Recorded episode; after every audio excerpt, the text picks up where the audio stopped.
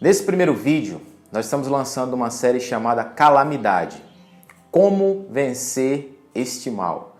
É, nós sabemos que estamos vivendo tempos terríveis, né? A gente sabe que é, nessa época de coronavírus, a calamidade assolou de fato a humanidade. E nós estamos lançando essa série de vídeos, nós vamos passar algum, algum vamos criar uma playlist só com esse tema, né? Vamos elaborar alguns temas e fazer vários vídeos desses temas e esse, esse primeiro, essa primeira playlist vai ser chamada de Calamidade, Como Vencer esse Mal. E a gente vai começar a conversar aqui. A ideia do, do vídeo não é, é um vídeo longo, como eu falei no primeiro vídeo do canal. A ideia é um vídeo simples, rápido, direto, para a gente falar exatamente, cirurgicamente, no ponto que precisa ser tocado. Hoje a gente vai falar um pouco sobre morte. Você já brincou de morto-vivo quando era, quando era criança? Quem nunca, né? Todos nós já brincamos dessa brincadeirinha, morto, vivo, morto, vivo. E aí é, a gente começa, a, quando a gente cresce, a gente começa a esquecer dessas brincadeiras e tal. E essas brincadeiras de fato trazem uma, uma realidade espiritual para as nossas vidas quando nós somos adultos, né?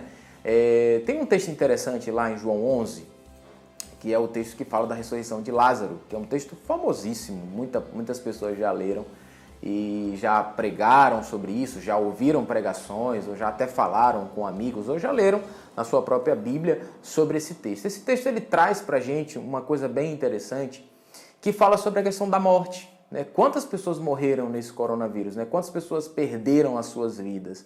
Quantas pessoas, a gente tem os números aí, se você procurar no site da OMS, em outros sites, você vai ver que os números são alarmantes. Né? No Ministério da Saúde, você vê que são números alarmantes. Mas eu quero trazer é, a nossa reflexão um pouco para a nossa vida espiritual. Será que você não é um morto-vivo? Será que você não está caminhando achando que está vivo e na verdade você está morto espiritualmente? Eu quero destacar aqui três coisas interessantes, três características interessantes de alguém que, que pensa estar vivo, mas está morto. A primeira coisa que o morto ele não consegue sentir é ele não consegue ter reação ao amor. Ele não consegue ter nenhum tipo de reação ao amor, seja o amor de um pai, seja o amor de uma mãe, seja o amor de um marido. Né? Estamos falando sobre morte, morte espiritual. Você já parou para se perguntar, poxa, por que, que será que você às vezes tem tido tantas dificuldades em, em ser tocado pelo amor do seu pai, pelo amor da sua mãe, pelo amor do seu cônjuge? Né? Quanto tempo você para e pensa assim, poxa, é, eu sei que ela me ama tanto, mas é, enfim, eu não consigo mais ser tocado por esse amor. Né? Isso pode ser característica de uma morte espiritual. Porque tem uma coisa interessante no texto de João 11, a gente não vai ler o texto porque eu preciso que você leia o texto na sua casa, tá? É, a ideia aqui é como eu falei, vídeos curtos, rápidos, mas se você quiser se aprofundar mais, leia o texto. E você no texto você vai ver que é muito claro quando o texto fala que Jesus chorou. Mas Pedro não, é, é, é, Lázaro não ressuscitou porque Jesus chorou, né? Lógico, Jesus estava imprimindo ali, expressando ali o seu sentimento como ser humano, como o Deus homem, como Deus humano, como Deus humanizado. Mas Lázaro estava morto. Ou seja, a reação de amor, né, que Jesus estava expressando ali, não tocou Lázaro. Né? A expressão de amor, melhor dizendo, não tocou Lázaro, porque Lázaro estava morto. Quantas pessoas estão ao nosso redor, né? Até eu, você, quantos de nós estamos vivendo esse tipo de, de, de, de mortificação, né? Da nossa, do nosso sentimento. As pessoas não conseguem mais chorar, as pessoas não conseguem mais expressar, né? Vão ficando secas, secas, é, é, áridas, vão ficando é é, é, é, inertes à expressão de amor do outro.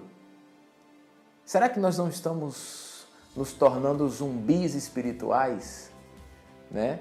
Estamos caminhando é, reativamente só, caminhando automaticamente, melhor dizendo, mas não, não existe reações, não existe nada que possa, é, ainda que seja Deus que chore, ainda que seja o Deus encarnado, chamado Jesus Cristo. A Bíblia diz que foi ele, ele se fez carne e veio habitar em nós. João 1 fala sobre isso. Ainda que seja esse Deus chorando pela nossa morte espiritual, ainda assim a gente não consegue reagir. Olha que coisa interessante. Então a pergunta que eu quero deixar para você nesse vídeo aqui é o seguinte: Você está morto ou você está vivo? Quais são as, a, a, a, as dificuldades, quais são as, as, as, as nuances que você consegue observar em relação à sua vida espiritual? Vamos lá para pro, a segunda coisa. A segunda coisa é que mortos não têm apetite. Mortos não se alegram, mortos não querem estar junto. Mortos, eles não, os mortos espirituais, eles não, não, não têm apetite para atividades espirituais, por exemplo, como oração, né? leitura da Bíblia, né? comunhões. A gente não pode se reunir de fato e de verdade, mas a gente consegue é, se reunir online, a gente consegue orar junto, mesmo que seja por um aplicativo. Mortos espirituais não conseguem ver prazer nessas coisas, não conseguem ver, é, é, é, é eles não conseguem ter é, a, a, sensação de prazer quando estão orando, quando estão lendo a Bíblia, quando estão em Deus, sabe? Quando você começa a, a deixar Deus falar com você, você começa a, a ter uma experiência e você sente prazer nessa presença. Mortos não conseguem. Mortos espirituais estão de fato inertes a tudo, a tudo, exatamente tudo que diz respeito a Deus, inclusive. Né? Terceira coisa, para a gente finalizar rapidinho: mortos não têm ação. Eles não conseguem ter prazer em Deus e nas coisas de Deus e não têm a ação para ir, não tem a ação para estar junto não tem a ação de, de, de poder reagir, eles não vibram, eles não. Eles, eles estão mortos. E o que eu quero te propor hoje é o seguinte: eu quero te propor a sair dessa caverna que você está. Eu não sei se você está assistindo essa mensagem ou ouvindo pelo podcast você está pensando assim, poxa, Udi, mas eu não consigo. Eu já tentei de várias formas, eu já fiz é, é, é, é campanha, um exemplo, eu fiz campanha de leitura da Bíblia, da Bíblia, eu já fiz oração de vários, vários tipos, eu já fiz jejum, eu já fiz tudo e nada deu certo. Então eu quero te chamar, quero te convidar para que você possa fazer uma oração junto comigo e essa oração vai ser uma oração diferente. Você não vai orar da mesma forma que você orou antes. A gente vai orar diferente. Você vai orar dizendo: Deus, eu preciso ser ressuscitado.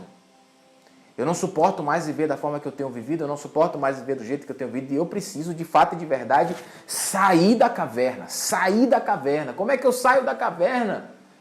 Começa a clamar por Jesus. É, parece ser óbvio, simples, e por ser tão simples, a gente acaba não fazendo, a gente acaba não acreditando. Vamos orar? Pai, em nome de Jesus, eu quero te pedir, Senhor, que todas essas pessoas que estão assistindo esse, esse vídeo pelo YouTube ou estão ouvindo essa mensagem no podcast, que elas sejam ressuscitadas.